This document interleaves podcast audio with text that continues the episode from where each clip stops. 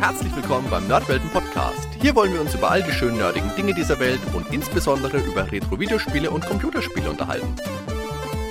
Also macht's euch bequem, spitzt die Ohren und dann viel Spaß mit der heutigen Folge.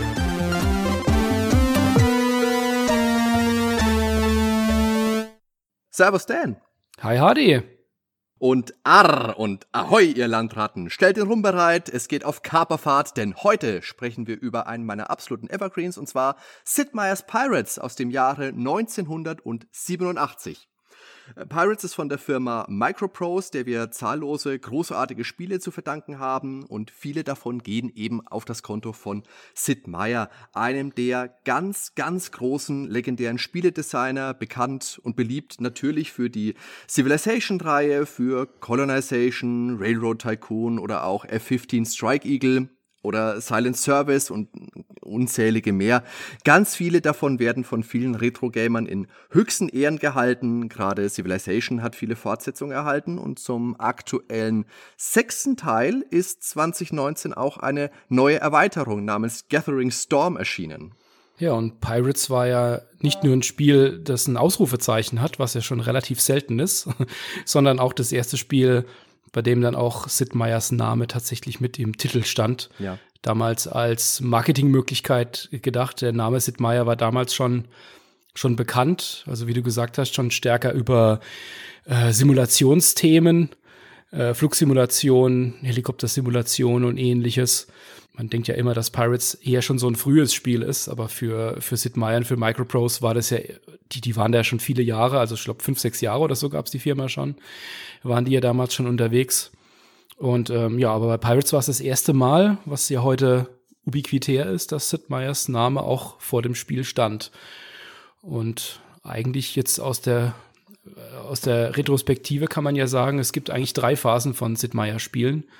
Die ersten Spiele, in der sein Name noch nicht drin stand, dann die lange Phase, in der sein Name drin stand und an denen er mitgewirkt hat. Und jetzt mittlerweile haben wir ganz viele Spiele, in denen Sid Meier draufsteht, aber er nicht mitwirkt. Also, ich weiß nicht, die letzten Civilizations. Ich glaube, der war schon beim zweiten Teil ja nur noch so als Maskottchen mit dabei. Okay. Aber zurück zu Pirates ist ja legendäres Spiel. Wurde echt Zeit, dass wir das jetzt mal besprechen. Ja, finde ich auch. Ähm, ich habe das aus, ich habe, ich habe das damals nur auf dem, also ich habe es in meiner Erinnerung tatsächlich nur auf dem C64 gespielt, was nicht ganz stimmt. Ich habe auch später auf dem Amiga noch mal äh, mir das angeschaut, das weiß ich noch. Aber wenn ich die Grafiken mir heute so anschaue, ich kenne die C64-Fassung in- und auswendig. Das war damals ja ein großer Genre-Mix. Mhm. Äh, eigentlich ein Adventure mit leichten Rollenspielelementen. Es ist eigentlich eine Simulation, eigentlich eine Minispielsammlung, wenn man so will, mit einem Handelspart, äh, vielen Kampfspielchen mit drin. Äh, das Einzige, was als ähm, Genre da noch fehlt, ist vielleicht Ego-Shooter. Das war vielleicht 87 noch ein bisschen früh. Aber es gab immerhin schon MIDI-Maze. Ja, aber nicht für den C64, das war ja Atari, das ja. Das war Atari, ja, das, das stimmt, das stimmt. Äh, wusstest du übrigens, dass es Gunship auch schon für die erste Playstation gab? Äh, nein, da habe ich andere Sachen gespielt auf der Playstation. Okay, ja, ich, also, also Gunship habe ich auch vor kurzem erst entdeckt. die Systeme für Pirates waren aber unter anderem der Amiga, das hast du gerade gesagt, der Amstrad CPC, Apple II, C64 natürlich, oder das NES.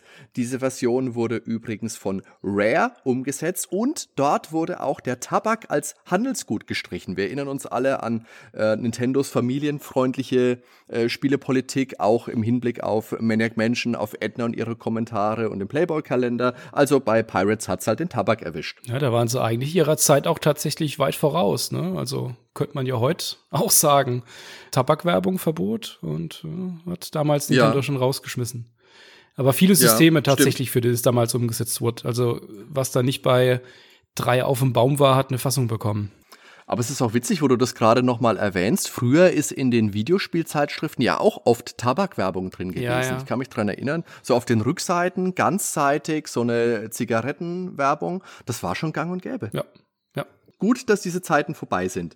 Gerade die Amiga-Version von Pirates wird ja in den allerhöchsten Tönen gelobt, gilt bei vielen sogar als die beste Version vielleicht sogar. Die hat in der Tat auch besonders tolle Grafiken, finde ich, und besonders liebevolle Bilder.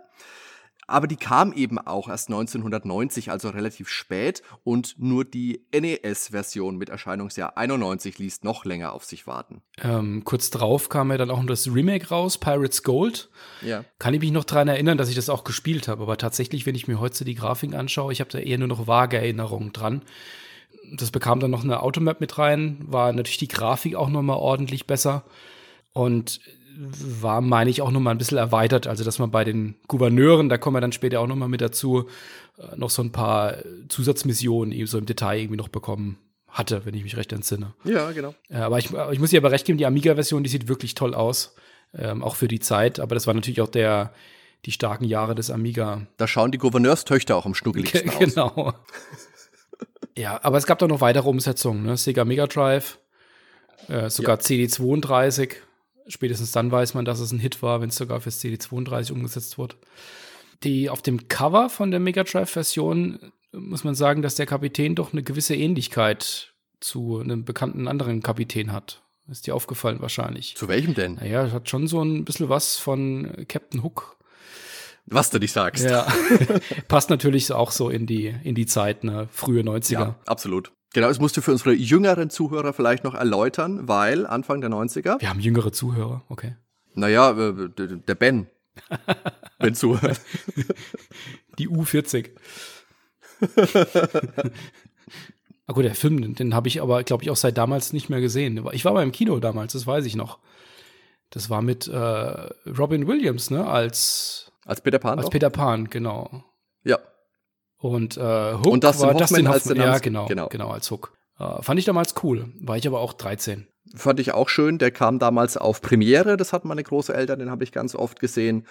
Gab es ja auch äh, Videospielversoftungen für, ja. unter anderem für das Super Nintendo, kann ich mich erinnern. Die waren gar, gar nicht mal so gut. Äh, ja, ja. Aber jetzt wieder zurück zu den Piraten, um die es bei uns heute geht. Die Mega Drive-Version von Pirates Gold. Die habe ich für diese Aufnahme jetzt auch noch mal kurz angespielt.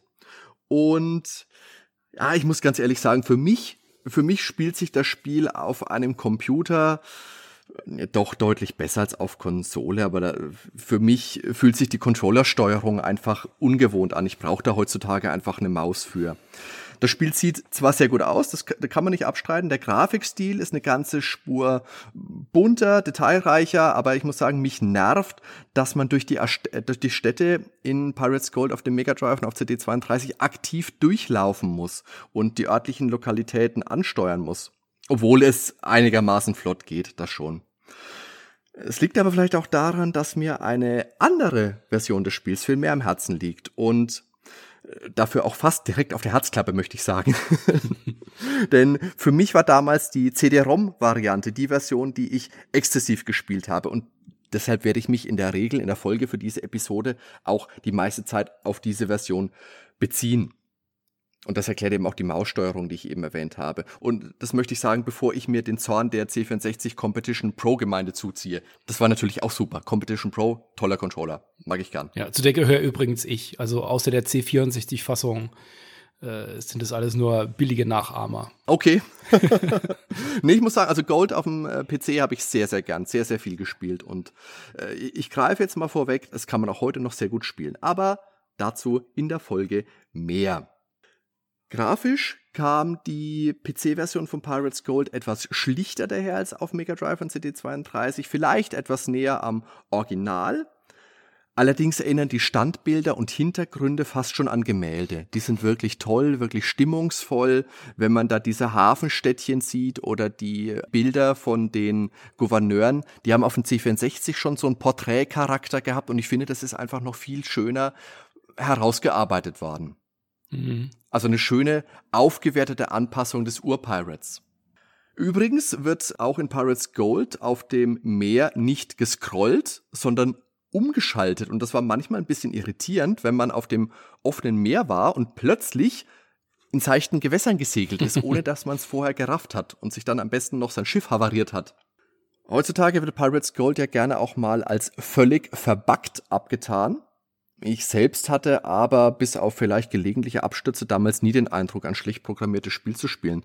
Die Tests waren ja auch eher positiv. Allerdings habe ich seinerzeit, wie gesagt, die CD-ROM-Version besessen und jetzt für die Vorbereitung die normale Disk-Version via DOSBox gespielt. Und da ist mir das Spiel wirklich etliche Male abgestürzt. Das kann jetzt andere Gründe haben, aber das ist mir aufgefallen und das fand ich furchtbar, furchtbar nervig. Ja, es kann schon sein, dass dann die CD-ROM-Version, wahrscheinlich kam die ein bisschen später raus, war vielleicht dann auch schon kräftig gepatcht.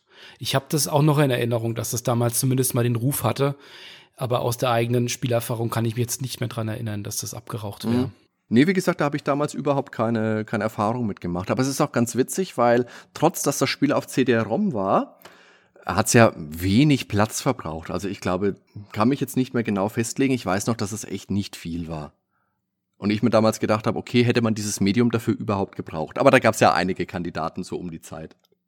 Für Pirates Gold wurde übrigens auch Musik von Bach verwendet. Zum Beispiel ist das die Partita C-Moll Rondeau als das Händlerthema. Bach lebte 1685 bis 1750, also das passt zeitlich durchaus, auch wenn die letzte Epoche von Pirates erst 1680 spielt, also kurz vor Bachs Geburt. Das Stück spielen wir hier mal kurz ein.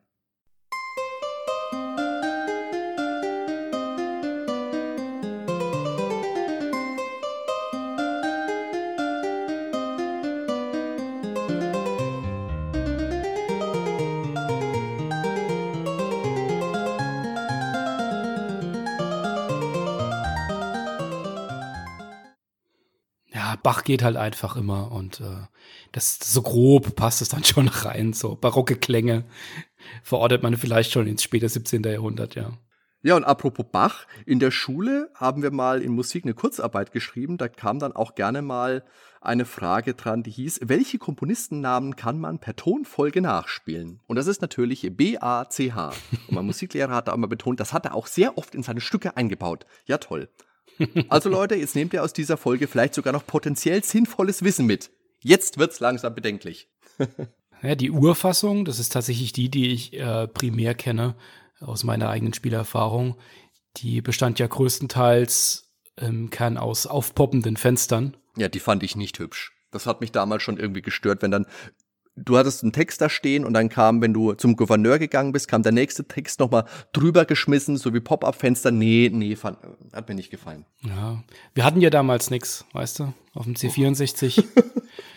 also Sid Meier hat auch in einem Interview mal erzählt, dass, dass die Idee selbst zu Pirates mal von, von einem Producer bei Microprose aufkam, das gar nicht so direkt seine Idee war und die da gerade gerade dabei waren, so ein Framework zu bauen für die Darstellung von übereinander liegenden Fenstern.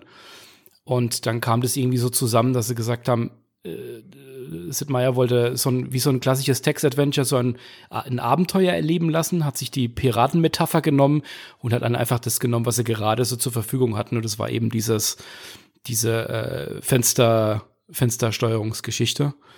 Mhm. Und ähm, hat auch gesagt, dass, dass das inhaltlich stark an einen Piratenfilm eigentlich so angelehnt sein soll. Also weniger jetzt an also es ist zwar ein reales Setting irgendwo, da kommen wir ja auch nochmal dann zu, aber es sollte sich schon anfühlen wie so ein Abenteuer, wie in so einem klassischen Piratenfilm.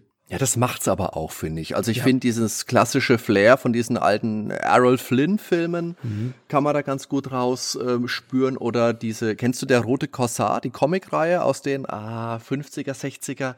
Bestimmt mal gelesen. Nicht so genau festlegen. Ja. Die habe ich früher auch gern mhm. gelesen. Äh, und äh, übrigens, der rote Korsar, die werden ja auch gerne in den, oder sind gerne in den Asterix-Comics dann durch den Kakao gezogen worden. Diese Piratenbande, die von Asterix und Obelix immer verprügelt wird. Ah, okay. Meine Referenz. Waren das auch belgische Comics? Ja, das ist auch eine franco-belgische Reihe. Ist mhm. ganz witzig, weil in der letzten Episode über North and South haben Ben und ich ja auch über eine franco-belgische Comicreihe gesprochen. Da sind wir also wieder. Der Full Circle. ja, so kann's gehen, so kann's gehen. Aber worum geht's jetzt eigentlich in Pirates? Und du hast ja jetzt vorhin schon auf das Ausrufezeichen angesprochen. Also eigentlich müsste das Spiel eher Pirates heißen. Ja, und obwohl man selbst einer spielt. Also es klingt eigentlich erst im, im ersten Moment, ähm, als würde man von Piraten verfolgt, wenn man den Titel liest. Ne? Ja, ja, ja, finde ich genauso. Das ist wie jemand, der auf einem Handelsschiff ist oder vielleicht auf einer mit Schätzen beladenen Galeone und durch sein Fernrohr sieht und am Horizont dann den schwarzen Totenschädel, die schwarze Totenschädelflagge sieht und dann diesen panikerfüllten Ruf von sich gibt. so wirkt das auf mich. Ja. Also in Pirates sind wir ein aufstrebender junger Freibeuter und machen die Karibik des 16. bis 18. Jahrhunderts unsicher. Wir plündern Schiffe, sammeln Schätze ein, studieren Schatzkarten, heben Schätze aus, ärgern uns mit Meuterern rum, knüpfen zarte Bande zu Gouverneurstöchtern und Nichten oder verdingen uns selbst als Piratenjäger oder Händler. Die Spielwelt ist dabei sehr dynamisch. Die Städte werden von Indianern oder Piraten überfallen bzw. von Krankheit gebeutelt, eventuell durch eine andere Nation übernommen. Die unterschiedlichen Nationen verbünden sich oder erklären sich gegenseitig den Krieg, was dann auch wieder Einfluss auf den Spieler hat, wenn er beispielsweise befreundete oder verfeindete Nationen angreift. Mhm. Das war manchmal auch echt doof, wenn du gerade noch die Franzosen plündern wolltest, in französischen Gewässern unterwegs bist und plötzlich schließt seine Notion mit denen Frieden. Sacre bleu. ja, je nachdem, in welcher Zeit man unterwegs war, gab es dann auch ähm, unterschiedliche Ansammlungen ne, an unterschiedliche Mach Machtverhältnisse von den jeweiligen Nationen, die da unterwegs waren. Ja. ja. Aber im Kern war es so, dass, also man hat das, das äh, im Kern ging es darum, dass man ähm, die ganzen Schätze zusammengesammelt hat, dass man sich dann Titel äh, verdient hat. Auch ein, auch ein schönes Element, dass man Familienmitglieder, die verschollen sind, gesucht hat. Und ähm, das ist in so einem Punktsystem dann jeweils dann am Ende verrechnet und man spielt eigentlich das ganze Spiel am Ende auf die auf den Ruhestand hin und bekommt dann aufgerechnet, je nachdem, wie stark man performt hat in dem Spiel, beim Retten von Töchtern oder von äh, Überfallen von, von ähm, einzelnen Schiffen, dass man dann in verschiedene Ränge eingeordnet wird, als was man quasi dann in seinem Ruhestand endet. Äh, vier, mhm. 24 Ränge gab es da insgesamt, die sich von Bettler bis hin zum Königsberater quasi dann erstrecken. Und ähm, das war ja dann in Civilization ganz ähnlich. Da wurde ja auch das Ganze dann in Rängen nochmal dargelegt, wenn man das Spiel dann durch hatte. Ich finde, so sollte am Lebensende jeder bewertet werden. Das sollte auf dem Grabstein stehen. Ja. genau, aber äh, wie gesagt, also man kommt so nach und nach in den, in den Rängen hoch, indem man möglichst viele Adelstitel sammelt in den verschiedenen Nationen. Es gibt, es ist möglich, dass man das für mehrere verschiedene Nationen macht, dass man verschollene Familienmitglieder findet, also querbeet, das ist eigentlich die ganze Familie verschollen. Man sucht ähm, Inka-Reichtümer über Schatzkarten. Mhm. Man kann die berühmten Silver Train und Treasure Fleets plündern, was, was einmal jährlich geht. Das sind ähm, auch historisch damals von den Spaniern äh, verschiedene Handelswege, sage ich mal, in, auf denen dann ähm, besonders viele Güter auch unterwegs waren, die man plündern konnte. Und dass man eben mhm. auch möglichst lukrativ heiratet. Da gibt es auch mehrere Möglichkeiten, ja. wie man das machen kann. Ja. Also ist schon einiges zu tun, auf jeden Fall. Auf jeden Fall. Und eine, eine riesige Spielwelt gibt es dazu noch. Die erstreckt sich von Florida im Nordwesten bis Trinidad im Südosten. Und natürlich gibt es dazwischen massenhaft Inseln, die wir meist mit einem Schiff oder auch aber zu Land bereisen können. In der 87er Version des Spiels lag mangels Automap eine Karte des Gebietes bei. Und dort war auch vermerkt, wann eine Siedlung gegründet wurde. Das war dann auch so eine Art, ja, eine Art zusätzlicher Kopierschutz vielleicht. Also wenn man jetzt keinen Dirke Weltatlas zur Hand hatte oder einen Copyshop. Ja, oder natürlich die Originalversion, ist doch völlig klar. Ja, die hatte ich doch, natürlich. Natürlich. Dann ist, dann, dann ist ja gut. Du sprichst von deinem Nachbarn, also okay. Ja, der hat immer, der hat, der hat, mein Nachbar hat immer kopiert. Oh, das, das war einer. Huhu. Alles, was bei drei nicht auf dem Baum saß, hat er kopiert. Hei, hei, hei, hei. Ja, also die Raubkop Cloutier hieß der. die Raubkopierer, die hatten ja tatsächlich noch, noch ein bisschen was zu tun, weil es ja auch mal so eine Sicherheitsabfrage gab, betreffend die Treasure Fleet und den Silver Train, wann die wo ankommt. Das muss man, das wird man im Programm quasi gefragt. Und dann muss man das relativ detailliert angeben, also in welchem Monat, welches Jahr und früh oder spät im Monat. Und wenn man das falsch angibt, dann kann man den nächsten Fechtkampf nicht gewinnen.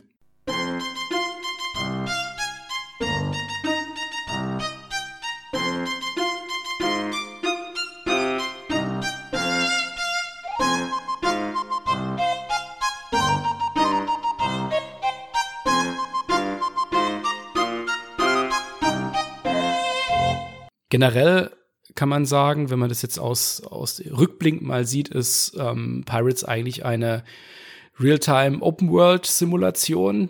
Äh, wir schippern durch die Karibik und plündern und handeln, legen dann uns das was auf die hohe Kante und ähm, schauen dann auf, dass wir eine gute Partie bekommen.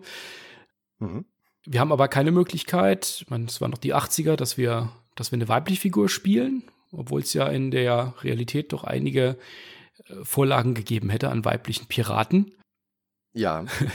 Kennst du da eine? Ich, ich kenne schon eine, aber ich, mich würde jetzt interessieren, ob du auch eine kennst.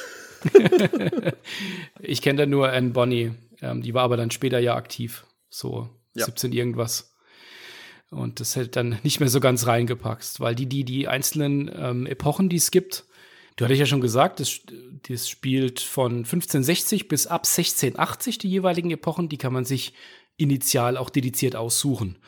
Ähm, was auch so ein, ein wenig den Schwierigkeitsgrad bestimmt. Es, unterschiedliche Machtverhältnisse von den jeweiligen äh, Nationen, wie häufig Siedlungen gibt, ähm, also wie viele Städte und Schiffe man auch treffen kann. Ähm, und es wird auch, wurde auch damals versucht, das möglichst ähm, historisch akkurat zu halten. Also 1560 ja. ist, beginnt die Kampagne, die nennt sich Silver Empire. Da ist noch deutlich weniger los in der Karibik. Merchants and Smugglers um 1600, die New Colonists 1620, War for Profit 1640, die Buccaneer Heroes ab 1660 und Pirate Sunset, also so das ausgehende Piratenzeitalter um hm. 1680. Da können wir die eigene Nation anfangs wählen. Ähm, die Auswahl ist da, sind die Nationen, die eben auch in der Karibik damals unterwegs waren, also Spanien, England, Frankreich, Holland. Je nachdem, wann man spielt, gerade wenn man die späteren Zeiten spielt, hat man geschaut, dass man selbst nicht Spanien nimmt, weil so viele spanische Schiffe durch die Gegend fahren, dass man ja. niemanden findet, den man irgendwie überfallen kann. Also ich habe meistens äh, England oder Holland genommen. Ja, ich glaube. Als Holländer hat man aber oft auch den Nachteil gehabt, die hatten in vielen Szenarien nur ganz wenige Städte. Ja. Und Städte braucht man ja auch, weil man muss ja irgendwo auch wieder anlanden können, um die ja. Crew aufzubauen, seine Sachen zu verscherbeln und mit den Gouverneuren zu sprechen und so weiter. Man kann natürlich dann auch bei zumindest mal bei den ähm, befreundeten Nationen sich dann aber auch quasi aufnehmen lassen. Äh, Letter of Mark hieß es, genau. glaube ich, im, im, im Original. Äh, wie, wie, hieß es, wie ist es auf Deutsch? Kaperbriefe? Kaperbriefe, genau, ja. Und da ist man dann losgezogen und hat dann für die Nation ebenfalls die Piraten bekämpft. Oder eben auch feindliche Schiffe. Äh, auch ganz witzig war, wenn du, ich habe es ja oft so gemacht, ich habe schwache Städte überfallen mhm. und dann einen neuen Gouverneur eingesetzt. Mhm, das ging ja. Und dann die gleiche Stadt wieder überfallen und im Idealfall gleich wieder einen anderen Gouverneur eingesetzt. Das war oft lukrativ. da hat man einen schönen Titel bekommen können. Ja, das ist natürlich cool. Was wir anfangs dann auch noch auswählen können, ist ähm, eine besondere Fähigkeit, die stärker ausgeprägt ist bei dem Charakter. Da konnten wir dann wählen zwischen Fechten, was uns dann bei den einzelnen Fechtkämpfen geholfen hat. Auf die, auf die einzelnen äh, Spielinhalte kommen wir ja noch. Ja. Äh, Medi Medizin, das äh, hilft natürlich auch im Piratenleben, weil äh, wir haben da ja doch einiges vor uns, müssen fit bleiben. Ja. Äh, man wird im Spiel ja auch nach und nach älter und auch wird auch langsamer ähm, hat es immer. Wie im wirklichen Leben halt wie, auch. Wie im, äh, bloß, äh, genau, und, und wie im wirklichen Leben muss man eigentlich mit 35 in Ruhestand gehen. Zum, oder Podcast Oder machen. Podcasts machen. Zumindest mal war es in der C64-Fassung so, genau. Charme gab es natürlich noch, äh, also Charisma als, ähm, als Fähigkeit. Das hilft natürlich in den jeweiligen Gesprächen. Ähm, aber auch sowas wie Schießkunst und Navigation. Mhm. Ja, was. Genau. Aber bevor wir jetzt mal noch ins Detail kommen, vielleicht äh, zu diesem Zeitpunkt schon mal im Rückblick, was, was war denn für dich so das Bestimmende bei, bei Pirates, was das Spiel für dich so ausgemacht hat? Was das Spiel für mich so ausgemacht hat, ähm, ich würde sagen, generell die offene, lebendige Spielwelt. Und ich muss jetzt sagen, trotz, und das nehme ich jetzt vielleicht mal vorweg, trotz dass Pirates eigentlich doch ein eher äh, repetitives ähm, Spielerlebnis ist, weil im Endeffekt du sammelst deine Mannschaft, dann gehst du auf Kaperfahrt, überfällst Schiffe, ähm, nimmst vielleicht einen Piratenkapitän mit, suchst nach dem Schatz, steuerst wieder die nächste Stadt an. Es wiederholt sich in der Regel mhm. relativ zügig wieder. Ich fand aber trotzdem, dass jede Ausfahrt wieder ein neues Abenteuer war. Also es hat es hat sehr viel Charme gehabt, das Spiel. Es hat Spaß gemacht. Es hat den Flair von, von Abenteuer verspürt. Damals schon auf dem C64, wo ich das auch gern gespielt habe. Für mich aber dann noch viel mehr bei, äh, bei Pirates Gold. Mhm. Ja, also ich fand tatsächlich, ich meine, ich habe das ja gerade die, die erste Fassung, da war ich ja noch Kind, als ich das gespielt habe in den späten 80ern. Und da war natürlich dieses Piratenthema einfach groß. Und das, das macht das Spiel einfach sehr gut mit den bescheidenen Mitteln, die es damals einfach gab dass es halt wirklich diese Piratenmetapher nimmt und an jedem Eck überlegt, was gehört zu dem Piratenthema mit dazu. Und das ist dann jeweils ausgeprägt in den ganzen Minispielchen, die man da macht. Dieses Reisen durch die, ähm, auf, dem, auf dem Meer, ohne so genau zu wissen, wo man hinkommt oder wem man begegnet wenn ich das heute mir nochmal anschaue, ich habe das äh, wirklich als ein großes Geschichtenspiel so in Erinnerung. Ja, ja. Wenn man, wenn man, wenn man das heute natürlich spielt, ist es extrem wortkarg und eigentlich immer wieder das Gleiche. Aber dadurch, dass es so reduziert war, hat man sich dann die Geschichten einfach dann doch irgendwie selbst im Kopf zusammengewoben und hat dann so seine, seine ganz eigenen Geschichten erlebt, wenn man so zufällig die Treasure Fleet vielleicht trifft ähm, oder wenn man über eine Schatzkarte das findet und dann stinkreich ist, äh, tolles Schiff findet oder gerade so einen, einen, einen Seekampf gewinnt oder was auch immer. Das sind einfach Geschichten, die da passieren, ohne dass es das, das Spiel tatsächlich konkret ausformuliert oder mit, mit beeindruckenden Grafiken zeigt. Weil egal, was man mhm. tut, es ist ja eigentlich immer das gleiche Bildlein, das gezeigt wird, zumindest mal jetzt auf dem C64. Und es war damals einfach wie ein Open-World-Spiel, was es halt auf dem C64 ja. sonst kaum gab. Elite gab es vorher noch, was ein bisschen auch, auch so in die Richtung ging mit diesem ganz offene Welt. Ja, auf jeden Fall, natürlich, ja, ja. Genau. Wenn Klar. ich jetzt heute spiele, ich äh, bin ja ein großer Fan von Sunless Sea und ich sehe da schon einige, einige Versatzstücke, die da auch schon mit drin sind, was man auch mit rumfährt und die Gefahr, die, die herrscht, die Seekämpfe in die Städte reinkommt, Geschichten erlebt, Crew anheuert. Aber da ist es ja extrem viel Text und das war damals einfach wenig Text, aber man hat die Sachen zufällig erlebt und dadurch hat man einfach große Geschichten erlebt. Apropos große Geschichte, Sunless Seas war doch das Spiel, wo wir in der Musikfolge drüber gesprochen haben, mit den Fledermäusen, die London irgendwie in den Untergrund tragen. War das das? Ja, genau. Oh Gott, ja, ich erinnere mich. Ähm, aber jetzt, äh, wo du gesagt hast, was, was ist uns wichtig oder was war uns wichtig beim Spiel, möchte ich vielleicht noch kurz eingehen auf die Fähigkeiten, von denen du gerade gesprochen mhm. hast, die man wählen kann. Weil früher auf dem C64 war für mich das wichtigste Element der Charme, weil ich wollte ja die schnuckligste Biene heiraten. Und später im Verlauf habe ich festgestellt, viel, viel wichtiger und viel sinnvoller für meine Spielart zumindest war das Navigieren. Mhm. Weil teilweise ist es echt richtig frustrierend gewesen, wenn die Vorräte knapp werden an Bord, wenn du nur schleppend vorankommst, weil du, äh, weil der Wind entgegengesetzt bläst. Aber das ist natürlich auch, auch ein gewichtiger Faktor im Spiel. Mit so einem Segelschiff bist du natürlich auf den Wind angewiesen und das ist auch richtig toll umgesetzt worden. Und was du da machen kannst, das wird auch hier, ich habe die, ähm, die, die Anleitung von meinem Pirates Gold noch hier rumliegen, da wird richtig schön erklärt. Also es ist auch eine fette Anleitung, muss man auch sagen. Mhm. Die Microprose-Spiele damals, egal ob es jetzt äh, XCOM gewesen ist oder eben Pirates, was ich habe, das sind richtig fette Trümmer, Civilization, Colonization. Da wird erklärt, wie funktioniert Kreuzen. Und da steht halt dann drin, bei starken, starken Gegenwind kommst du in gerader Linie logischerweise kaum vorwärts, deswegen musst du einen Zickzackkurs einschlagen. So, wie funktioniert das? Dadurch wird ein Tragflächeneffekt erzeugt. Das ist ähnlich wie bei einem Flugzeug, kann man sich das vielleicht vorstellen. Und außerdem wird durch Segel und Schiffskiel die Windkraft umgelenkt. Physik macht Spaß. Äh, ich fand es ja auch immer besonders toll, wenn man dann aus so einer Windflaute wieder herauskam und das Schiff plötzlich wieder über das Wasser geschossen ist. Ganz toll. Ja, cooles Gefühl, ja. Ja, diese dicken, diese dicken Handbücher, das war Microprose, glaube ich, über die Simulation vorher auch tatsächlich gewohnt. Die waren da ja auch immer sehr detailverliebt. Auf jeden Fall, da war noch viel Liebe in den Anleitungen drin, möchte ich mal sagen. Heute gibt es keine Anleitungen mehr, keine Liebe mehr für euch. Tut mir leid. Wie für die bösen kopierenden Nachbarsjungen früher. Genau. So war das eben. Wenn wir uns jetzt für eine der Eigenschaften entschieden haben, dann ist es dann schon an der Zeit, einen schmissigen Piratennamen einzugeben. Zum Beispiel Degen Dan. ja, oder Hakenhand Hardy. Das ist tatsächlich immer mein Piratenname gewesen, woher weißt du das? und danach folgt auch schon ein kurzer Einführungstext, der uns auf unser Abenteuer einschwört und dann startet auch direkt die erste Duellsequenz und damit eben eines der elementären Spielelemente, der Kampf Mann gegen Mann, den wir dann im späteren Spielverlauf Lauf auch immer dann führen müssen, wenn unsere Crew ein feindliches Schiff geentert hat oder ein vorgestürmt hat, wenn gemeutert wird oder wenn wir beispielsweise einen Fiesling stellen wollen, der etwas über den Aufenthalt unserer verschollenen Familie weiß. Oder wenn wir einen Nebenbuhler filetieren, der uns die Gouverneurstochter streitig macht. Ach, das waren noch Zeiten.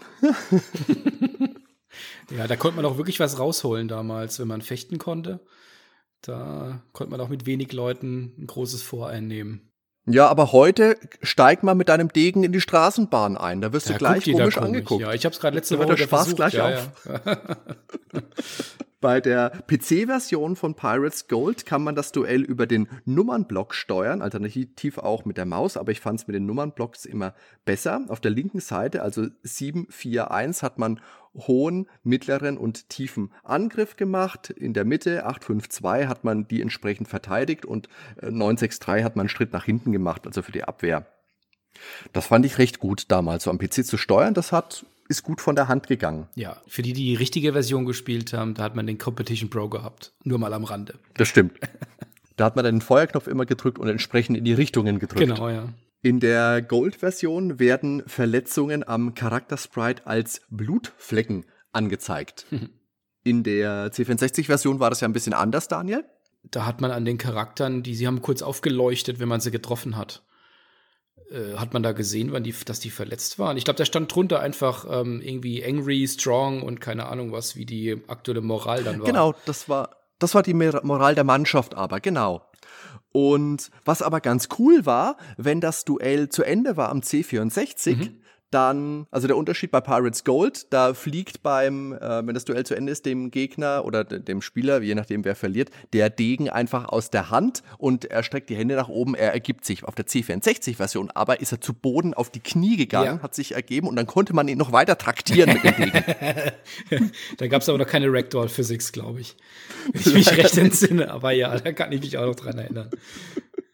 Und dann hatten wir recht abstrakt zusätzlich zum Duell auch immer die Moralanzeige angezeigt. Im Pirates Gold ist es mit einer Flagge geregelt gewesen. Je höher die gehisst ist äh, oder gehisst war, desto besser ist die Moral gewesen. Im klassischen Pirates wurde die Moral noch ausgeschrieben und die ging mhm. von vom positiven Bereich, also von plus vier, damit war der Kampf quasi gewonnen, über Wild, Strong bis Firm in den negativen Bereich. Der hat mit Angry angefangen, ging über Shaken und Panic mhm. bis zum tiefsten Level und dann hat man hat der ähm, Charakter dann den Degen von sich gewor geworfen und aufgegeben. Ja. Und wenn dieses Duell dann entschieden ist, dann finden wir uns direkt in der ersten Siedlung wieder und haben die freie Wahl, wie es von hier weitergehen soll.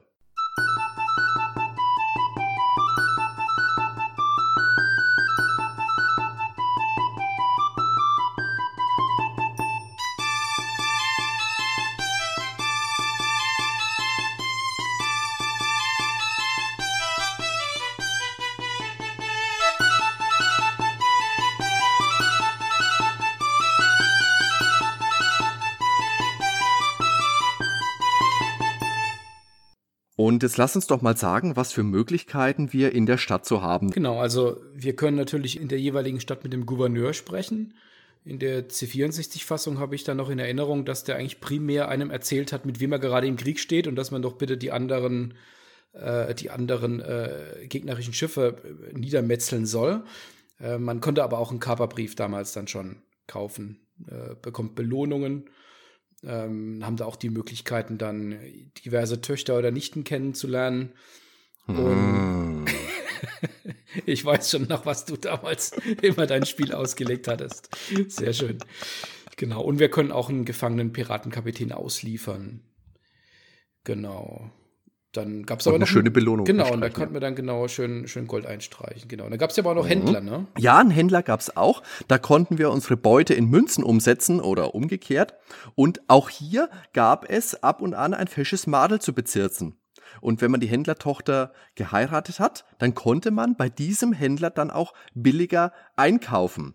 Der Verkauf bringt danach allerdings auch weniger, weil äh, Familie und so bescheißt dein Schwiegervater nicht. Wir lernen daraus aber, kauf billig bei ihm ein, aber bring ihm bei Besuchen nichts mit. Tja. Das ist auch ein Lehrsatz, den kann man sich wirklich für die Schwiegereltern hinter die Ohren schreiben. Wieder was gelernt im Spiel, meine Herren. Das hört, hier, hört überhaupt nicht auf. Das ist ein, ein, Quell, ein Quell an Informationen heute. An Lebensweisheiten. Genau. In der Bank konnte man die Beute aufteilen und äh, auch in den, konnte hier auch sagen, man geht in den Ruhestand. Ähm, Divide up the Blunder hieß das, glaube ich, auf der C64-Version ja, im Original, genau. ja. Genau, was gab's noch?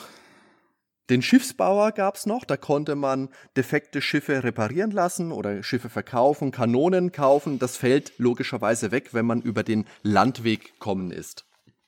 Genau, und dann kommen wir noch zum wichtigsten Ort, die Taverne oder Kneipe. Mhm. Da kann man natürlich. Wie im wirklichen Leben. Genau, da kann man schön einsteigen, zivilichtige Gestalten treffen. Ähm, von denen bekommen wir äh, Informationen, den neuesten Klatsch und Draht. Ich könnte teilweise auch Informationen, teure Informationen kaufen. Teile von Schatzkarten, die sich, äh, die auch zu viel, zu viel Gold führen können. Ähm, genau mit dem Wirt können wir sprechen. Dort äh, erfahren wir, was, was gerade in der Welt so los ist. Das wird auch in einem Logbuch dann quasi hinterlegt. Ähm, auch wichtig, hier können wir Crew anheuern, dass wir Leute auch mhm. auf dem Schiff haben. Und können uns natürlich auch hier mit äh, Kneipenmädels dann einlassen. Ich erkenne ein Muster. Mhm. Ich habe das mit 10 gespielt oder so oder mit 11. Fällt mir jetzt erst Also auf. ich kann mich jetzt auch nicht dran erinnern, bei der C64-Version bin ich mir jetzt nicht sicher, ob es die Kneipendirne überhaupt gab, nee, glaub, aber das, in der Gold-Version. Das kam bei Gold dazu, ja, ja. Das war beim C64. Die haben halt gewusst, was die Spieler wollen. ja, genau. die PC-Spieler, war ja klar. Dieses Pack. Ja, es waren halt die frühen 90er. Da war sowas hip. Wir haben Marusha gehört und wollten mit Kneipendirnen oh rummachen. Gott, oh Gott. So war es damals. äh. Ja, und die letzte äh, Variante war natürlich, wir verlassen die Stadt wieder. Das war auch immer möglich. Auf zu neuen Abenteuern. Genau, einfach lossegeln und dann schauen, wo wir hinwollen. Wir haben vielleicht ein Ziel, wir haben vielleicht eine Schatzkarte im Gepäck, wissen schon so grob, wo wir hin müssen. Oder wir kennen, je nachdem, ob wir vielleicht ähm, Handelsware an Bord haben, wissen wir vielleicht eine Stadt, wo wir was ähm, äh, teuer verkaufen können. Oder wir ziehen einfach aus, um Piraten oder spanische Galonen ähm, zu überfallen und ähm, zu, auszuplündern. Also es gab einfach tausend Möglichkeiten, was man machen konnte. Wenn man keine Karte hatte, dann ist man einfach nur blind durch die Gegend gefahren, war auch schön. Mal gucken, wo man ja. hinkommt. Muss natürlich immer aufpassen, wie gerade so der Wind steht, dass man auch vorankommt. Äh, musste aufpassen vor vor so Wellen und vor Riffen, die das so eingezeichnet waren, dass die Schiffe nicht beschädigt werden. Aber generell konnten wir da in der ganzen Karibik rumfahren. Ja, ich muss sagen, in den Golf von Mexiko hat es mich nicht so oft verschlagen. Ich war meistens im Osten unterwegs, wo die Siedlungen kompakter waren. Ja, also ich weiß gar nicht mehr so genau, wo ich da so unterwegs war. Hab ja nie einen Schimmer gehabt, wo ich bin, weil die Originalkarte aus der Box, die ist damals irgendwie verloren gegangen. Wahrscheinlich der Hund gefressen oder so. Na, dieser Hund war bei uns auch viel unterwegs. Ja, ja, ja. bei uns auch, der ganzen Klasse. naja, auf, unterwegs treffen wir in der Regel auf andere Schiffe. Also je nachdem, wo wir unterwegs sind, auch relativ häufig. Das meldet uns der Ausguck. Also wir sehen die Schiffe zumindest mal auf dem C64 nicht auf der ansonsten recht leeren Karte, ähm, sondern wir bekommen das gemeldet. Wie so Zufallskämpfe ja. bei Final Fantasy. Und können dann entscheiden, was wir tun. Ob wir uns das Schiff näher angucken, ob wir abhauen bekommen dann gemeldet, was es für ein Schiff ist, welches, äh, welche Nation das ist, ähm, welche Art. Das kann also ein Handelsschiff sein oder vielleicht auch ein Kriegsschiff, irgendwas Kleines, Schnelles. Und ähm, ja, dann können wir uns überlegen, ob wir einfach abhauen ähm, oder ob wir das angreifen. Und wenn wir das angreifen, mhm. ist man in aller Regel gut beraten, wenn man eher ein schnelleres Schiff hat als der Gegner. Ja. Genau. Man kann aber auch einfach nach Neuigkeiten fragen wenn man das Schiff trifft. Das ist auch nochmal so ein News-System, wie ganz ähnlich in der, in der Taverne, dass man nochmal mitbekommt, was gerade in der Karibik so abgeht. Also wer gerade mal wieder mit wem Krieg führt oder Frieden geschlossen hat oder welche Städte gerade geplündert wurden. Das ist so das Twitter des Piratenzeitalters. Genau, war auch, die Texte waren noch nicht, nicht viel länger als 144 Zeichen, glaube ich. das kommt gut hin. Ja, also wenn wir uns entschließen, dass wir in den Seekampf reingehen, dann kommt eines meiner Lieblingsspielchen, äh, sage ich mal. Ähm, dann gehen einfach zwei Schiffe aufeinander los. äh, da muss man schauen, dass man, dass man sich korrekt in den Wind legt, dass man auf Tempo kommt. Das, wie gesagt, es hilft, wenn man hier schneller ist als das, das Schiff und muss sich dann eben so in Position bringen, dass man mit den Kanonen auf das gegnerische Schiff schießen kann, wodurch wir die, ähm, die Crew dezimieren können von dem Gegner und auch das Schiff beschädigen, wodurch es auch langsamer wird und dann auch nicht mehr fliehen kann. Mhm. Muss aber schon aufpassen, dass man nicht zu sehr beschießt, weil dann kann es auch untergehen und dann ist das Ganze ziemlich umsonst. Dann müsste man auf den Meeresboden gehen, um die Schatzkisten zu, wieder zu finden. Hm, aber man muss gucken, dass man den Gegner möglichst schwächt, dass man das Schiff, das Schiff dann am Ende auch entern kann. Je nachdem, wie stark das Schiff dann auch schon angegriffen wurde, ergibt sich vielleicht auch der, der Feind schon direkt und kapituliert und man kann einfach alles mitnehmen, was auf dem Schiff mit drauf war. Oder es kommt wieder zu einem Duell. Da hilft es natürlich, wenn wir die entsprechende Charaktereigenschaft haben oder einfach gut kämpfen können. Mhm. Da können wir aus drei verschiedenen Waffen wählen: den Rapier, Langschwert oder Entermesser, die unterschiedliche Längen haben und unterschiedliche Stärke, was den Schaden angeht. Was hast du da bevorzugt? Ich glaube, ich habe meistens den Rapier genommen. Also die, die Gentleman-Waffe, ja, ja, ich bin eher so der Entermesser-Typ. Ja, das dachte ich mir schon. aber ich wollte ich wollt immer eine Herausforderung haben, ne? So, also. ja, man konnte da quasi auf drei Höhenebenen angreifen. Hoch, Mittel, Tief. Konnte auch Abwehrbewegungen machen. Das wird dann, wie wir schon gesagt haben, da immer angezeigt, wenn man getroffen hat, dass es so aufleuchtet. Ja. So ein bisschen wie bei den, äh, bei den Profi-Wettkämpfen, wenn sie mit ihren äh, Degen und so weiter unterwegs sind, wenn es grün aufleuchtet oder rot. Das war damals ja. schon direkt in, in die Piratenuniform integriert. Wahnsinn, was, ist, was da für technologische Möglichkeiten schon gab. Die waren ja auch an so Seilen festgemacht, oder? Ich, ich glaube auch, ja. Die stimmt. hatten damals. Die waren auf so Bahnen unterwegs. Ja, die haben ganz viele Kerzen unterm, unter ihrem Hemd gehabt, wahrscheinlich. So bunte Kerzen. In Summer Games gab es doch auch Fechten, oder? In Summer Games 2 fand ich furchtbar.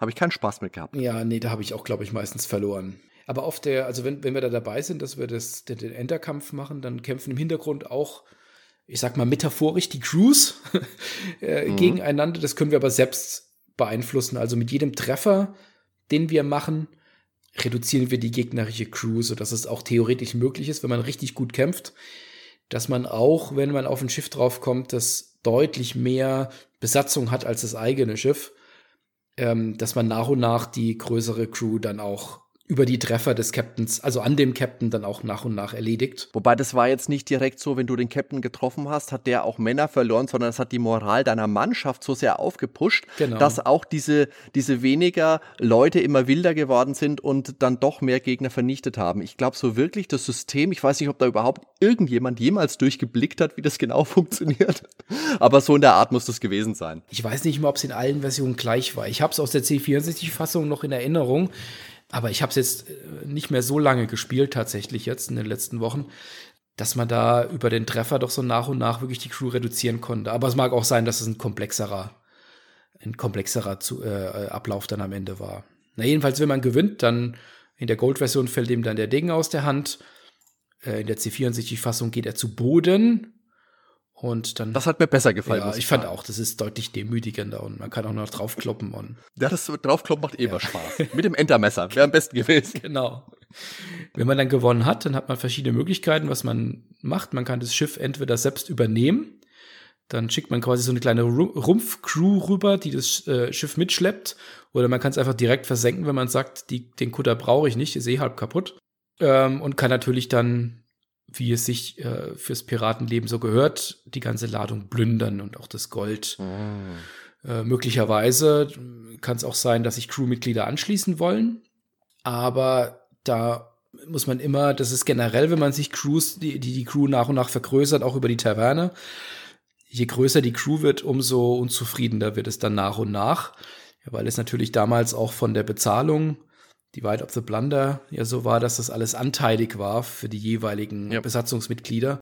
Das heißt, wenn äh, wenn dann schon eine, eine, kleinere Crew lange unterwegs war und man hat da viel erbeutet und dann kommen so neue mit dazu und die bekommen dann anteilig das dann auch mit. Bedeutet das ja für jeden Einzelnen, dass er weniger Gold hat und das ist natürlich für die Moral weniger Gold und kein Rum immer ganz schlecht. Es gibt verschiedene Schiffstypen, mit denen wir unterwegs sein können. Ich persönlich habe immer eher versucht, die wendigen und schnellen Schiffe mir zu schnappen. Die hatten dann zwar weniger Stauraum, aber die waren dann auch nicht so schwerfällig wie die großen Handelsschiffe oder die riesigen Galionen von den von Spanien und Konsorten. Die hatten dann endlos viele Kanonen. Die hatten dann mehr Kanonen als, keine Ahnung, ich Besatzung. Und wenn die einen einmal getroffen haben, da war man wirklich, hat man wirklich ein Problem gehabt. Aber die waren halt so langsam, dass man da gut außen rumfahren konnte und so mit, ja. mit der Salami-Taktik so nach und nach immer wieder so einen kleinen Stich setzen. Und hat dann zwar vielleicht lange gedauert, aber da konnte man schon einiges dann rausfahren. Also ich glaube auch, ich habe mindestens immer ein, zwei kleine flotte Schiffe gehabt, eine Barke oder sowas. Und dann aber auch so ein paar Handelsschiffe, wo ich dann einfach mein Zeug drauf genau, gelagert habe. Genau. Aber jetzt wirklich zum Kämpfen, so eine Galeone, ich meine, das hat schon mal Spaß gemacht, so ein kleines Schiff einfach mit einer Breitseite mal wegzupusten. Das war schon witzig. Aber damit brauchst du natürlich jetzt keine Stadt, keine Force angreifen. Nee. Weil da bist du so langsam unterwegs, da wirst du einfach, einfach versenkt, bevor du groß vorankommst. Genau. Ähm, falls wir es nicht schaffen, äh, also eine Niederlage uns, uns äh, einheimsen, dann äh, kann es passieren, dass wir im Kerker landen oder auch unser Schiff versenkt wird, falls wir vorher den Kampf dann schon verlieren. Wir, was bedeutet, wir, wir sterben zwar nicht, aber wir verlieren einfach wertvolle Zeit. Wir haben ja, wie gesagt, das Spiel vergeht ja in Echtzeit, also in beschleunigter Echtzeit natürlich. Und wir müssen ja irgendwann in unseren 30ern so nach und nach in den Ruhestand gehen. Und wenn wir da einfach. Ach so, Moment, da muss ich ja langsam mal mich. Äh ja, gut, sei froh, dass du kein Pirat bist. Also, das Podcasten können wir doch viel länger machen. Das, das geht schon. ja, aber das heißt, die Zeit ist dann am Ende Geld. Also, wenn man wirklich auf Rang spielt und man landet mal eine Weile im Kerker, ist es einfach Zeit, die man nicht mehr zurückbekommt. Genau.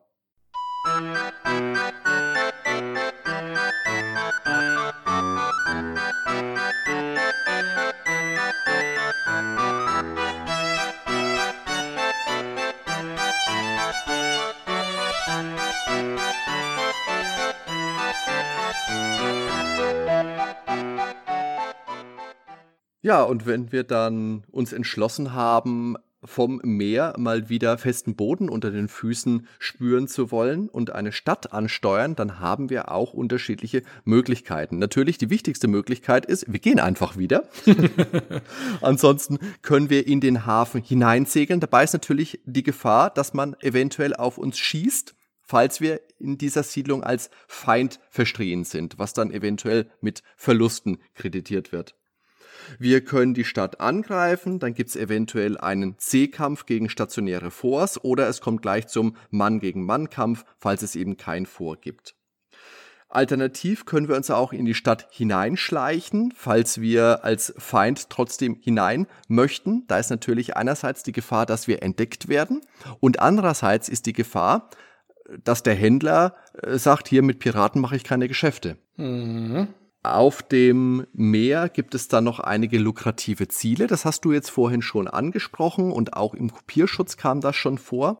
Das wäre einerseits der Silberzug, der an Land angetroffen werden kann. Da sind äh, Schätze auf dem Landweg transportiert worden und haben dann größere Häfen angesteuert, wo sie verladen worden sind. Und dann gibt's noch die Schatzflotte auf der See, also einen spanischen Konvoi aus Schiffen, die Reichtümer aus den Kolonien zurück in die alte Heimat schaffen wollten und eben damals auch oft Opfer von Piratenangriffen wurden. Daher sind sie schwer bewacht gewesen. Äh, es gab übrigens auch die Möglichkeit, zu Spielbeginn ein Szenario zu spielen. Also was heißt Szenario? Eine Expedition hieß es. Also zum Beispiel als äh, Francis Drake oder als Henry Morgan. Da hat man dann mit einer recht großen, mit einer recht schlagkräftigen Flotte gleich begonnen und nicht als absoluter Niemand. Mhm. Und Pirates ist seiner Zeit eigentlich durch die Bank sehr, sehr gut bewertet worden. Genau, mit einer prominenten Ausnahme. Mit einer prominenten Ausnahme. Also da bin ich wirklich gespannt. Die sagen wir ganz am Schluss. Ganz am Schluss sagen wir die. Ganz am Schluss. Ja, so macht man es einfach. Man hält die Spannung einfach mal oben bis zum Ende. Okay, dann würde ich sagen, fangen wir aber mal mit dem Happy Computer Sonderheft 21 an. Mit dem guten Heinrich Lehnhardt. Mhm. So, und der Heinrich Lehnhardt sagt, allein die Idee zu diesem Programm ist schon klasse für sich und deren Ausführung übertrifft noch alle Erwartungen. Pirates, ohne Ausrufezeichen übrigens, bietet eigentlich für jeden etwas. Es ist Action, Taktik, Abenteuer, Handels- und Strategiespiel in einem. Das Programm ist auch erfreulich einfach zu bedienen. In Sachen Grafik gibt es einige schön gemalte Bilder zu sehen, die die prächtige Atmosphäre gut unterstützen. Kleine Extramissionen wie die Suche nach einem verbuddelten Schatz lockern den Spielverlauf auf und sorgen für neue Spannung. Und wenn man sich am Ende einer langen Karriere als wohlhabender Edelmann zur Ruhe setzt, ist das schon ein verdammt gutes Gefühl. Sollten Sie nur als Leichtmatrose enden, werden Sie umso lieber einen neuen Anlauf wagen. Schließlich will man sich einen guten Platz in der Piraten-Ruhmeshalle sichern, die bei der Diskettenversion gespeichert wird. Ich halte die langfristige Spielmotivation für etwas geringer als bei echten, in äh, Anführungszeichen, Simulationen wie Gunship aber trotzdem wird Pirates sie lange Zeit begeistert am Bildschirm fesseln. Also ich muss jetzt sagen, also zum einen, Pirates, finde ich, ist eines der langfristig motivierendsten Spiele, die ich in meinem Leben gespielt habe, zusammen mit XCOM. Und Gunship? Gunship habe ich nicht so oft gespielt und so lange gespielt. Nee, ich glaube auch nicht. Genau, das war ja dann die, die C64-Fassung. Genau, und muss noch sagen, wie hat sie denn bewertet? Äh, die Happy-Wertung waren 85 Sterne. Ja, das ist ja schon ordentlich. Sound und Musik nur 40, aber das ist auch okay. Ist ja relativ ruhig, das Spiel. Und die Kassettenversion hat 59 Mack gekostet und die Diskettenversion 79. Ja. Also 140 Euro. Ja. Genau, damals war, da stand auch drin, parallel gibt es auch für MS-DOS und für Apple II, als wir das getestet haben. Mhm. Im Sonderheft 21, der Happy Computer. Genau, in der Videogames, das war dann deutlich später, in der 1092, da wurde dann die NES-Fassung getestet. Da kann man auch schon lesen, dass, dass da schon Zeit vergangen war, weil da in dem Bewertungskasten vom äh, Stefan Engelhardt, da führt er direkt auch schon auf, dass Sid Meier quasi ein, ein äh, Kultprogrammierer für Strategiespiele ist und führt da dann auch Railroad Tycoon und Civilization auf, was ja dann ja Nachfolgeprogramme sind. Und mhm. es setzt aber Pirates da auch in eine Reihe und lobt da auch, ähm, dass das ein, ein, tolles Spiel ist, hat aber auch ähm, ein paar Mängel, die er anspricht, ähm, unter anderem die deutsche Übersetzung mit der Stilblüte, der Tod raubt ihnen ein ganz, ihr ganzes Wohlbefinden. Super Satz. Aber es ist tatsächlich so, das kann man nur unterstreichen. Ich glaube, ich habe das, ich weiß es echt nicht mehr, ob ich es auf Deutsch gespielt habe. Genau. Und ähm, er fand es nervig, längere Strecken vor dem Wind zu kreuzen. Wer allerdings die Windverhältnisse über die Jahreszeiten hinweg kennt, kann durch geschicktes Plan der Route solche Durststrecken vermeiden. Ja, das sind halt die Konsolenspieler, ne? Die wollen halt hier Action haben und nicht lange hier rumsegeln. Ja. Gegen das kann man wirklich auch ja, so sehen, ja, ja, ja. Was gab's noch? Ich habe hier noch einen Kurztest aus der Powerplay 4 94 für das CD32 vom Michael Hengst persönlich. Sehr cool. Und zwar sagt er, Pirates mit Ausrufezeichen ist schon lange kein simples Computerspiel mehr, sondern eher ein Phänomen. Die erste Version dieser Mischung aus Strategiespiel, Handelssimulation und Actionknaller war so beliebt, dass sich das Programm in den Hitlisten unserer Leser fast vier Jahre lang gehalten hat. Microprose nahm sich den Wunsch zu Herzen und verpasst dem Spieleoper eine Schönheitsoperation. Aus Pirates wurde somit kurzerhand Pirates Gold. Das zeitlos gute Spielprinzip blieb dabei erhalten, nur an der Optik und am Sound feilten die Microprotion Designer. Microprotion. Das ist ja okay. Jetzt gibt es eine passende Pirates Gold Variante auch für Commodores CD32. Sagst du eigentlich Commodore oder sagst du Commodore? Ich sage ja eigentlich immer Commodore. Jetzt hat es mich aber mal geritten. Ich sage auch Commodore. Ich sage sag aber auch Xbox. Ja, ich auch. Aber ich sage auch äh, X-Men statt X-Men. Ich auch. Ja, naja, okay. Äh, statt mit der Maus steuert ihr eure Piratenflotte bequem per Joypad durch die Karibik, versenkt feindliche Schiffe, begebt euch auf Schatzsuche oder treibt friedlich Handel. Naja, meistens nicht. Die CD32-Version des Klassikers ist mit Abstand eine der schönsten Pirates Gold-Varianten, die es derzeit zu kaufen gibt. Wer ein CD32 hat und sich diese Softwareperle nicht zulegt, hat selber Schuld. Und vergeben hat er 85 Prozent. Grafik 64, Sound 76. Und ich sehe auf dem Bild zur Pirates Gold Version vom CD32, da ist so eine Duellsequenz angezeigt und die ist gerade zu Ende und da ist der Gegner auch auf die Knie gegangen. Mhm. Verdammt. CD32-Version anscheinend. Kann. Ja. ja, die haben halt einfach gewusst, das wollen die Leute. Ich glaube glaub auch, ja.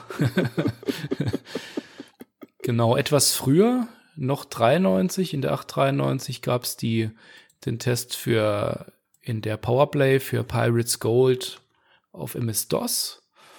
War, galt damals ja schon als Klassiker. Hier auch Michael Hengst, der das Spiel immer noch super findet und sagt, okay, das ist ein Oldie, aber ähm, natürlich immer noch ein brillantes Spiel, auch wenn man mit der Gold-Version ein bisschen mehr hätte raushöhlen können. Gerade die Grafik fand er damals schon nicht zu der den Knaller, aber unver unverwüstbares ähm, Spielsystem. Ähm, gab auch insgesamt eine 84, also die haben noch den, na, so einen Punkt haben sie extra noch unter dem besonders empfehlenswert gelassen. Das ist ja ganz klar, ganz klar eine Message.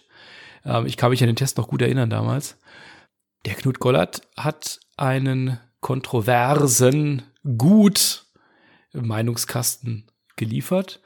Den lohnt es sich auch mal vorzulesen. Er schreibt, Klassikern würdige Nachfolger auf den Leib zu schneidern gehört in der Computerspielbranche zu den eher riskanten Aktionen. Die Erwartungshaltung der Käufer ist immens und Flux wird aus dem Neoklassiker ein Flop. Microprose fährt mit Pirates Gold die eher sichere Schiene. Das bewährte Spielprinzip wurde übernommen, nur die Präsentation aufpoliert. Ob sich dies bezahlt macht, ist jedoch zweifelhaft. So enttäuschen vor allem der magere Sound und die unspektakuläre Super VGA-Grafik. Die träge Steuerung während der Degenduelle lässt ebenfalls zu wünschen übrig. Gewitztes Taktieren während eines solchen Gefechts ist schier unmöglich. Zudem ärgert es den Pirates-Veteran, dass die kleinen Mankos des Vorgängers, die er ohne Zweifel besaß, nicht ausgemerzt wurden. Es bleibt das alte Pirates in neuem Gewand, das in Sachen Fortsetzungsqualität jedoch nicht einmal ansatzweise an geniale Nachfolger wie, Achtung, Gunship 2000, da sind wir wieder, heranreicht. Wer Pirates noch nicht kennt, muss trotzdem einen Blick riskieren. Ein Klassiker bleibt ein Klassiker. Also eigentlich sagt er das gleiche wie auch der Michael Hengst, bloß der Michael Hengst sagt eben, wurscht, immer noch genial. Und er sagt, nö, da erwarte ich jetzt mittlerweile mehr. Also ich habe da auch, ich habe da auch schöne Zeit mit verbracht, das weiß ich schon noch. Damals auf DOS. Also ich finde, wie gesagt, Pirates Gold ist für mich nahezu, nahezu zeitlos. Also das könnte man für mich noch mal einigermaßen die Bilder vielleicht noch ein bisschen aufhübschen, müsste sonst eigentlich gar nichts dran ändern. Ich würde das einfach mein ganzes Leben weiterspielen. Genau. So, aber jetzt haben wir natürlich auch noch, das war jetzt ja auch eine 4, die 84, aber ich meine, das ist ja immer noch okay. Naja, 84 ist doch super. Ist noch okay, aber jetzt haben wir natürlich auch noch eine wirklich äh, kritischen, äh, kritische Stimme. Und zwar aus dem ja, September 1987, also direkt aus der Zeit, auch für die C64-Fassung, im legendären ZEP 64.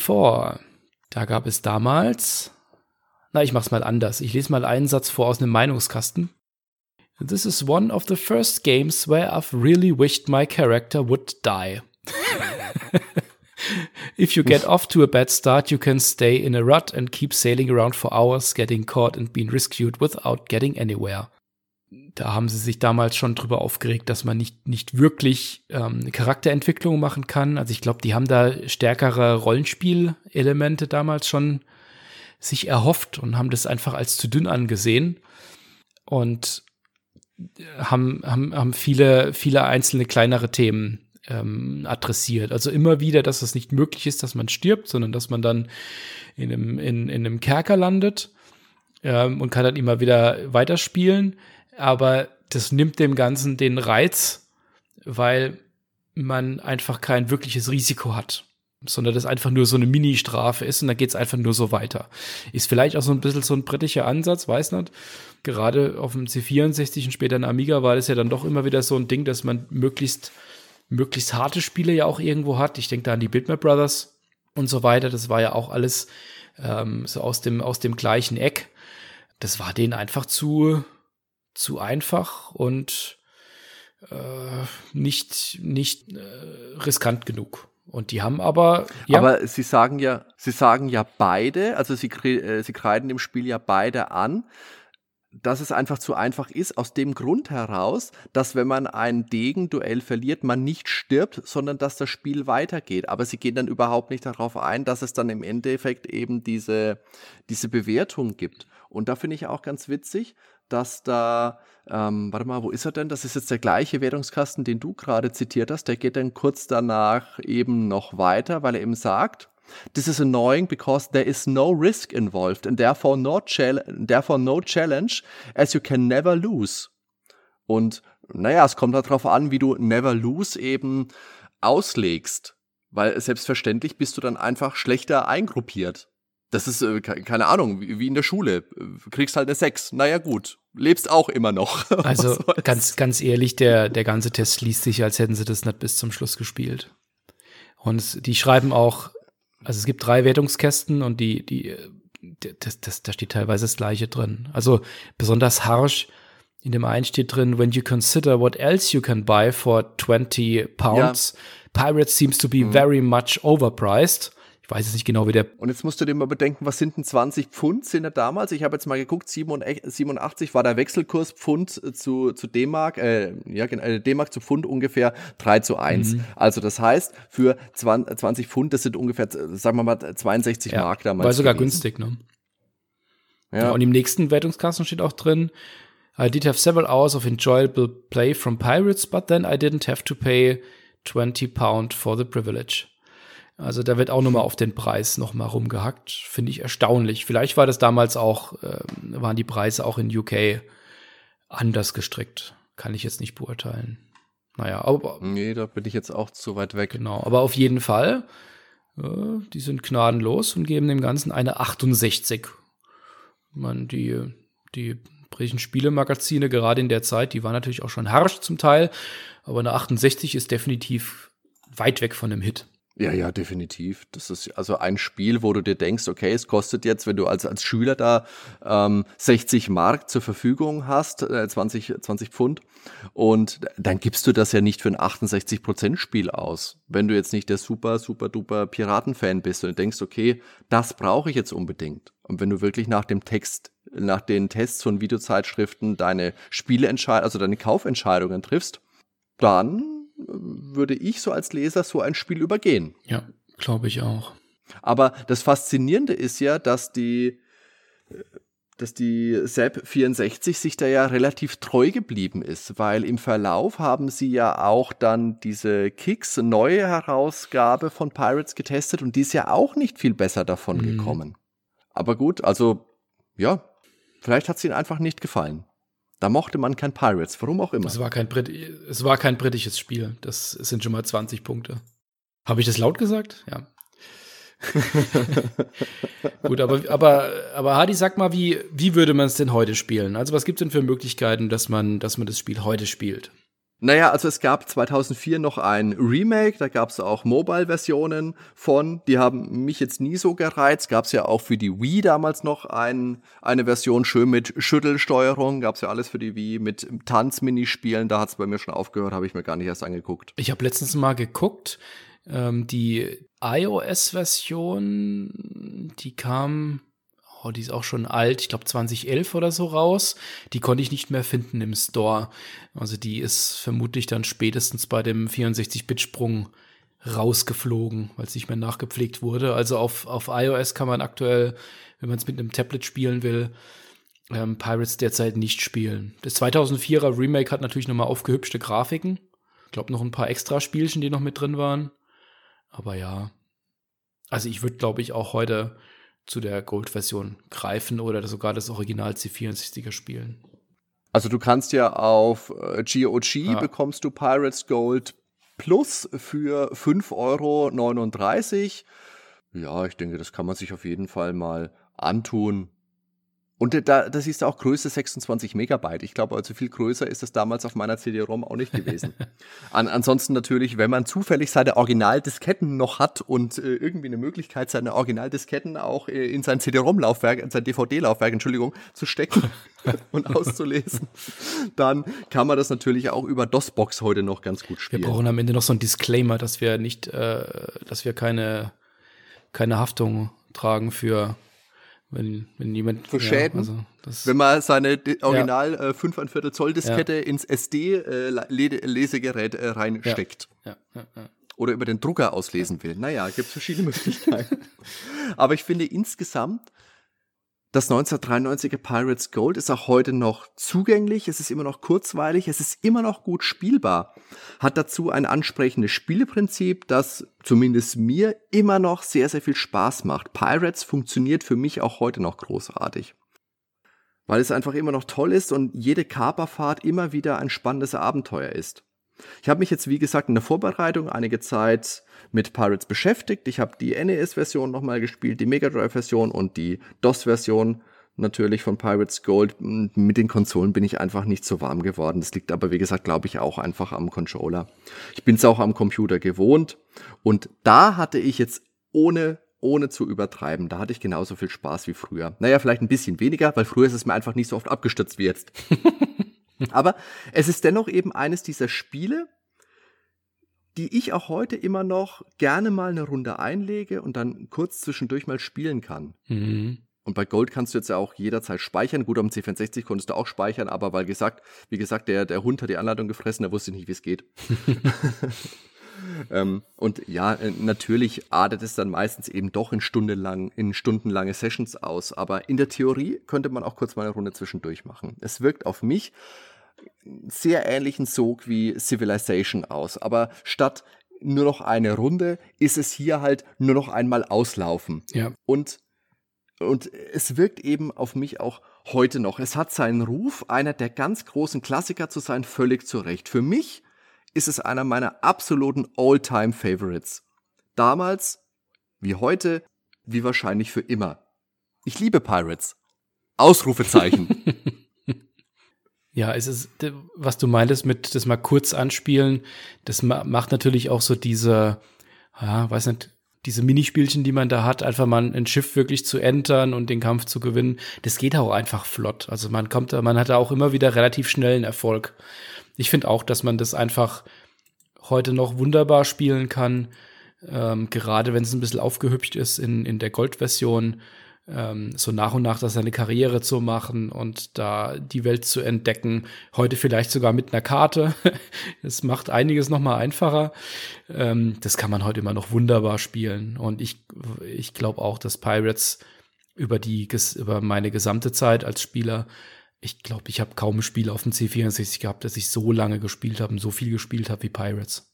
Und ich sehe gerade auf GOG für diese 5 Euro, was war es? 5,39 Euro. Ja. Es enthält die ursprüngliche Version von Pirates aus dem Jahr 87 und Pirates Gold. Das ist ja ah. cool. Also es sind beide Versionen da dabei. Okay, sehr cool. Also wenn man da wirklich jetzt Interesse hat, Sprache, Deutsch, Englisch und eine weitere, äh, bestimmt, ähm, ja, was wird sein? Klingonisch vielleicht, ähm, kann man sich auf jeden Fall mal angucken. Wie gesagt, für, für das Geld auf jeden Fall wenn ihr da Interesse jetzt bekommen habt oder wenn ihr denkt, Leute, verdammt, ich möchte mal wieder Pirates spielen. Übrigens, ich sehe es äh, hier gerade auch mit Tabak. Also hier ist er dabei, wie es sich gehört. Steam, äh, Gok macht da nicht lange rum. Also das kann ich euch nur nahelegen. Und äh, falls ihr Brettspieler seid, möchte ich noch ganz kurz wenigstens erwähnen, es gab ja auch ein Brettspiel namens Corsan der Karibik. Das kann man so als analoge Version von Pirates sehen. Das habe ich auch sehr gern gespielt, weil da nahezu alle Elemente aus dem Computerspiel auf den Spieletisch übertragen worden sind. Dafür dauert eine Partie dann auch eine ganze Weile. Also ich glaube, zu viert sitzt man da schon mal locker so drei Stunden dran. Aber das ist ein sehr, sehr lohnendes Spiel für Kenner und Fans von Pirates. Jetzt würde mich noch interessieren, liebe Zuhörer, was sind denn eure Erfahrungen mit Pirates? Wo habt ihr es gespielt? Was ist eure Lieblingsversion? Das sind Kommentare wirklich gern gesehen. Schaut mal auf der Homepage www.nerdweltenpodcast.com vorbei. Wir sind auch auf Facebook, auf YouTube und auf Twitter vertreten. Ja, und über, und über Bewertungen auf iTunes wird man sich auch sehr freuen. Auf jeden Fall. Ich wollte einfach eigentlich am Ende noch einen Piratenwitz bringen, aber die sind alle schlecht. Also, die sind alle schlecht. Ich habe keinen guten gefunden. Also, egal ob. Ne, pass auf, dann mach was, lass es uns einfach so machen. Wir verabschieden uns jetzt, spielen das Outro und dann kannst du danach noch Piratenwitze raushauen. So wie bei Monkey Island, so im, weißt schon, im, im, äh, im, im Auslauf. Ja, genau. Das kann man machen. So machen wir das jetzt einfach. Oder hast, hast du sonst zu Pirates noch was, was du sagen Nee, möchtest? ich glaube, wir haben es wirklich sehr ausführlich behandelt. Spielt es Leute, also es lohnt sich auch heute noch. Auf jeden Fall. Wie gesagt, GOG. Ohne, also wie gesagt, GOG bezahlen uns nicht, äh, um Gottes Willen. Aber 5,39 Euro, Leute, für Pirates. Auf jeden Fall. Holt euch das. Am besten sofort. Ich sage vielen lieben Dank fürs Zuhören. Macht's gut, bis zum nächsten Mal. Dan, mach's gut. Ciao, HD. Ciao, ciao, zusammen. Ciao.